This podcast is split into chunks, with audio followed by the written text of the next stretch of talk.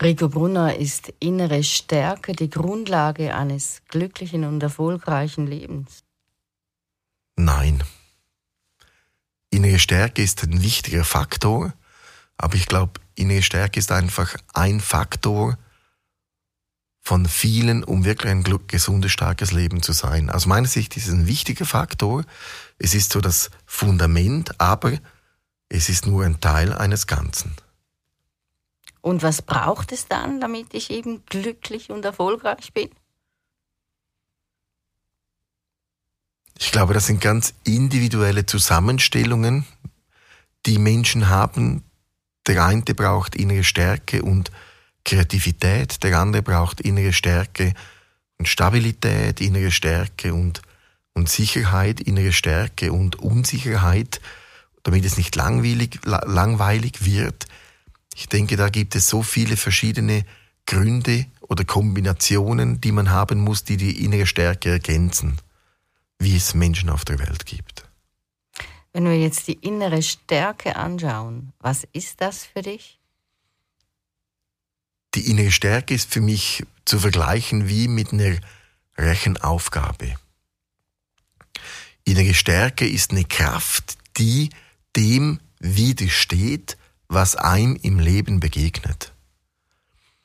Und wenn man das, was einem im Leben begegnet, das, was einem im Leben geschieht, wenn die innere Stärke größer ist, stärker ist, als das, was einem geschieht, dann definiert man das als innere Stärke. Der hat einen Schicksalsschlag erleidet, erlitten und der äh, hatte genug innere Stärke, das zu bewältigen. Wenn die innere Stärke zu klein ist, um das zu bewältigen, was einem im Leben passiert, dann wird man als innerlich schwach wahrgenommen oder nimmt sich innerlich schwach wahr der hat einen Schicksalsschlag gehabt im Leben und konnte den nicht bewältigen. Er war zu schwach dazu und somit setzt sich innere Stärke eigentlich immer oder ist innere Stärke immer definierbar über das, was einem im Leben passiert. Und darum brauchen auch nicht alle Menschen die gleiche innere Stärke.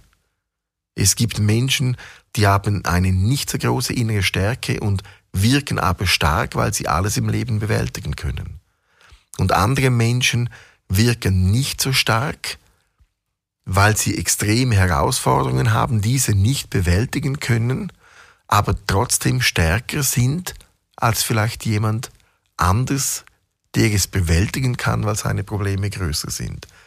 Ich nehme ein Beispiel, ich nehme ein Metermaß. Der eine hat Probleme von 50 Zentimeter und hat eine innere Stärke von einem Meter dann wird er als innerlich stark wahrgenommen. Der andere hat Probleme von drei Meter, hat aber eine Stärke von zwei Meter, neunundneunzig. also hat er nicht die Kraft, diese drei Meter Probleme zu lösen, aber ist mit, seinen, mit seiner inneren Stärke von zwei Meter neunundneunzig klar stärker als derjenige, der eine Stärke von einem Meter hat. Ist ein wenig schwierig zu vergleichen, aber Innere Stärke definiere ich immer anhand mit dem, was einem im Leben begegnet, weil das eigentlich der Faktor ist, die die innere Kraft dann definiert. Und wenn wir jetzt bei dem Beispiel bleiben, drei Meter Probleme, zwei Meter 99 innere Stärke, wie, wie machst du das, dass eben dieser Zentimeter oder im Idealfall noch ein bisschen darüber äh, dass ich das entwickeln kann bei diesem Menschen? Also grundsätzlich ist es ja so im Leben, wenn man nicht von den Problemen an den Boden gedrückt wird, dann wächst man ja an den Problemen. Das ist eigentlich wie beim Muskelaufbau. Durch Widerstand beginnen die Muskeln zu wachsen. Und bei des, auf der seelischen Ebene ist es so, durch Widerstände im Leben beginnt die innere Stärke zu wachsen. Und wenn man, äh, ich sage mal, drei Meter Probleme hat und 2,99 innere Stärke, dann geht es eigentlich darum, nicht aufzugeben, dran zu bleiben, damit durch diesen Widerstand die innere Stärke wachsen kann, bis dann drei Meter Probleme drei Meter Stärke sind, drei Meter Probleme, drei Meter Null Eis, innere Stärke und man dann so die Probleme lösen kann. Und das ist zum Beispiel auch der Grund, weshalb Menschen, die klein sind, jung sind, nicht so eine große innere Stärke haben wie Menschen, die 70, 80 sind, weil diese einfach ein Leben lang Zeit gehabt haben, durch das Leben selber eine größere innere Stärke zu entwickeln. Das heißt natürlich nicht, dass es nicht auch junge Menschen geben kann, Kinder geben kann, die eine größere innere Stärke haben als alte Menschen. Das ist dann wieder immer in Bezug aufs eigene Leben. Hat das dann auch, wenn du jetzt das Beispiel mit den Kindern nimmst, die haben ja manchmal, sagt man, eine kleine Frusttoleranz. Hat das auch damit zu tun? Nein, das hat damit nichts zu tun, weil das hat dann mehr damit zu tun, wie man die innere Stärke altersgerecht umsetzt. Und ist natürlich klar, wenn ich fünf Jahre alt bin, dann habe ich nicht die, die Möglichkeit, den innere Stärke so auszuleben, wie wenn ich 50 Jahre alt bin. Also das hat schon mit Situationen, auch mit äußeren Situationen zu tun, wie und ob die innere Stärke ausgelebt werden kann.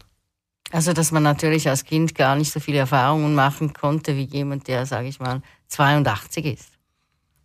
Ja, aber auch, dass die äußeren Situationen nicht so sind, dass man die innere Stärke so ausleben kann, dass sie als stark empfunden wird.